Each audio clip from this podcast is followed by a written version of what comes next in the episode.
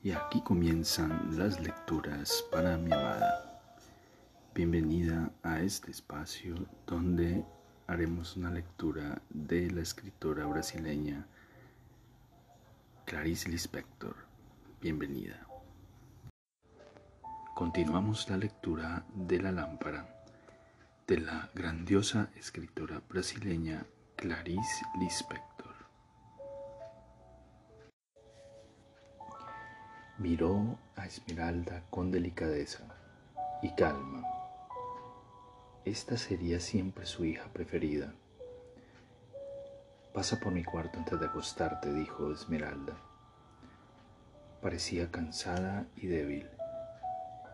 ¿Y tú qué tienes? preguntó Virginia. Nada, respondió la otra. Ya me desperté así, pero he dormido bien. Pero, ¿qué sientes? No lo sé, ya te lo he dicho, se irritó Esmeralda. Déjame en paz. El padre comía con las gafas en la cabeza mirando el plato. Daniel cortaba la carne. Se la ponía en la boca y se inclinaba sobre el periódico doblado. No sé cómo puedes leer con esta luz, dijo Virginia. Quería tocar a cada persona con una palabra.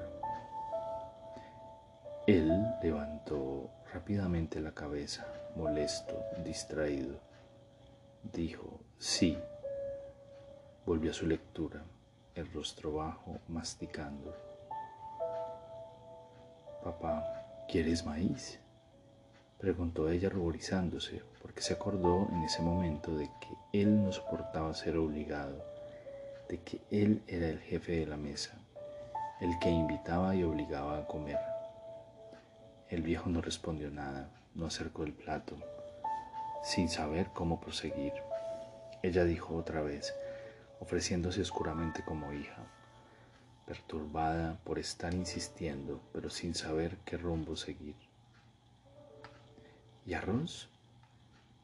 Nadie tiene que ordenarme comer, dijo él al final, yo ya sé lo que me conviene, concluyó resistente. Sorprendida, sin embargo, así era su padre. Miró tímidamente a su familia. Papá, papá, tal como eres, no te mueras nunca. Qué tonta era, se dijo de repente. Se enderezó y se puso a comer con decisión. Al final de la cena algo parecía decrecer como la niebla que se deshace y la realidad surgía casi parecida a la realidad anterior al paseo. La escena ya era conocida. Era la, era la de la cena diaria. Se sintió más sosegada, más indiferente. Se acordaba de la caminata por la noche. La sentía dentro de sí como un punto aún dolorido y sensible como un lugar inexplicable a donde se podía volver. Apartaba inmediatamente el pensamiento con un gesto, pero ya reflexionaba. ¿Quién sabe? Tal vez he exagerado, tal vez estaba enferma. Pero de repente la fuerza de la electricidad empezó a disminuir rápidamente. La bombilla casi se apagó y en la media penumbra llena de viento se levantaron todos con el tenedor en la mano, los ojos atentos mirando hacia arriba, la cena interrumpida. Después, de repente, la luz volvió con fuerza. Una claridad brillante se derramó sobre la larga mesa y sobre las caras. La realidad emergió entera. Algo acababa. La familia volvía a cenar. Afligida, con rabia de sí misma, Virginia no podía dejar de notar que estaba tranquila y sin emoción. Pero se quedaría para siempre en la granja, pensó con ardor y dureza, hiriéndose. Era extraño que los amase tanto, que no soportase el dolor de imaginarlos muertos y que sin embargo quisiese, si ella quería irse, Después se levantaron los viejos, subieron. Daniel se fue. Esmeralda y ella se sentaron en las mecedoras de la salita sin hablar. Esa habitación que quedaba al fondo del comedor recibía un poco de su luz y se apagaba casi en sombras. Era la habitación más cálida del caserón, la más pequeña y la más cómoda. Virginia vio Esmeralda cerraba los ojos y se encogía apretando los extremos del chal oscuro sobre su pecho. Ella misma empezó a balancearse dulcemente, las manos sobre los brazos curvos de la mecedora, los ojos fijos en el techo, inconscientemente atentos al vaivén. Amaba y comprendía cada vez más a las personas y cada vez más, sin embargo, comprendía que debía aislarse de ellas, pero necesitaba quedarse, quedarse. Esmeralda le pareció tan vieja. ¿Cómo no se había dado cuenta antes? Los gruesos párpados cerrados en un abandono que perturbaba, las piernas encogidas sobre la silla, encogida como si tuviese frío y fiebre, tan marchita, mucho más pequeña de lo que realmente era. Pero si la llamase, oiría una exclamación irritada.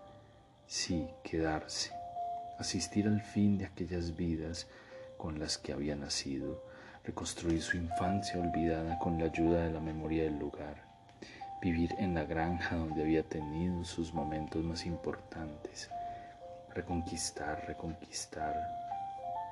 Se mecía deprisa, deprisa, levemente, pero con la obstinación de un mundo que avisa del peligro y con los ojos impotentes ella sentía sin comprender que el lugar donde se ha sido feliz es el lugar donde no se puede vivir. Cerraba los ojos mientras se mecía rápida y suave e íntimamente era necesario continuar. Ella se acunaba con ansia y dulzura. Era necesario continuar con aquel inefable perfeccionamiento que nunca llegaría a un punto más alto pero que estaba en la misma continuación de los instantes. ¿Cuál sería la comprensión íntima de esa lenta sucesión sin esperanza? Porque no vivía de una sola vez. Ella se acunaba buscando oscuramente lo que siempre se mantenía igual a sí mismo. A través de los instantes ya era imponderablemente otro de un modo confuso. De ahí provenía su más contenida esperanza. Profundamente escondida y discreta, ella se mecía y aquel era el sentido de vivirse momento a momento, inspirando y expirando. No se respiraba de una vez todo lo que se debía respirar. No se vivía de una sola vez. El tiempo era lento, extraño el cuerpo. Se vivía del tiempo y sería un instante igual a ese instante perdido el que traería un fin. Eso era lo que ella, extraordinariamente confusa, sentía.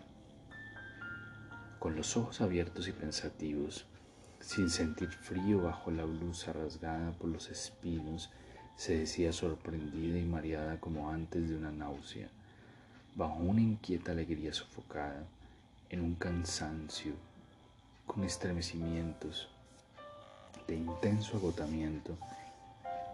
¿Pero qué me pasa? Dios mío, me voy, sí. También sufría y se preguntaba ya dulcemente, sumisa a sí misma. ¿Pero por qué? Porque al final deseo irme. Qué uniforme era su historia, sentía ella ahora sin palabras, sentía que vivía de acuerdo con alguna cosa la dispersión era lo más serio que había sentido. Crisantemos, crisantemos, los había deseado siempre. Le parecía haber recobrado un sentido perdido y se decía aprensiva y se mecía deprisa, engañándose levemente. ¿Y ahora qué? ¿Y ahora qué? Irse, sufrir y estar sola. ¿Cómo tocar todo lo demás? Esmeralda se había dormido, encogida, el rostro muerto, Una lejana expresión inexplicable flotaba en algún rasgo indefinible de su rostro, como en el fondo indistinto de un pozo. ¿Y ahora qué? ¿Y ahora qué? Toda la granja dormida y oscura parecía mecerse sobre el campo. Se sentó en el tren humeante con el sombrero marrón, ahora adornado en rojo.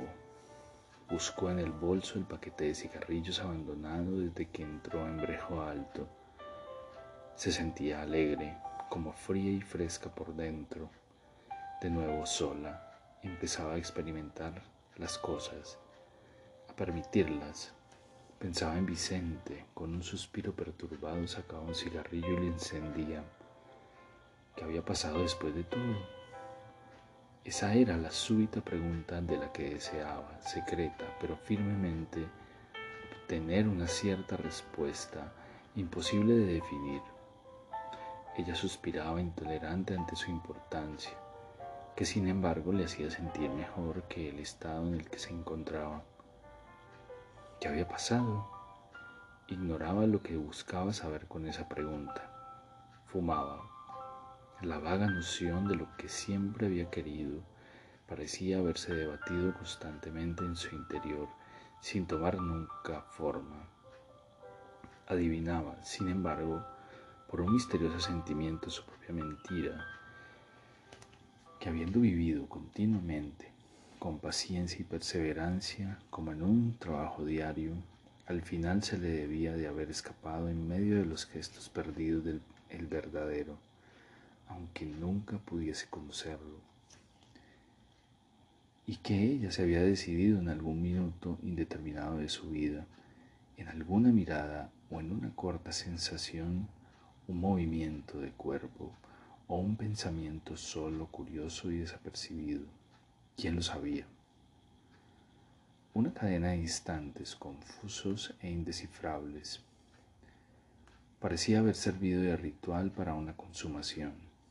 Y, aunque eso sería demasiado delicado para cumplirse a través de la claridad de los hechos, había usado la densa defensa de toda una existencia diaria, ella misma contra sí misma Tal vez hubiese estado de acuerdo secretamente en sacrificar la masa de su vida, acumulando mentiras, falso amor, ambiciones y placeres, del mismo modo como protegería la fuga silenciosa de alguien atrayendo la atención de todos con tumulto y confusión.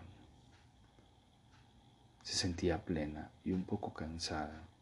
Fumaba, pero sus ojos brillaban tranquilos e inexpresivos antes de ese instante indeterminable, ella había sido imperceptiblemente más suerte, como si estuviese apoyada por un turbio impulso de rumbo ignorado.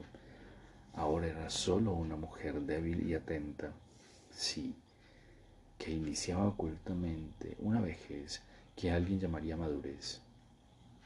Encontró alguna palabra más clara que casi la acercó a su verdadero pensamiento y entonces, sin comprenderse, se miró en el cristal de la ventanilla, examinándose. Su propio rostro había perdido la importancia. Se sentó mejor y se acomodó. Fumaba y pensaba inexplicable, sin alcanzarse. Y en realidad, ¿cómo presentir sin interrupción lo que pasaba en el más profundo ser de su cuerpo? Las sensaciones siempre la habían apoyado con una leve fuerza continua y así había llegado al momento presente.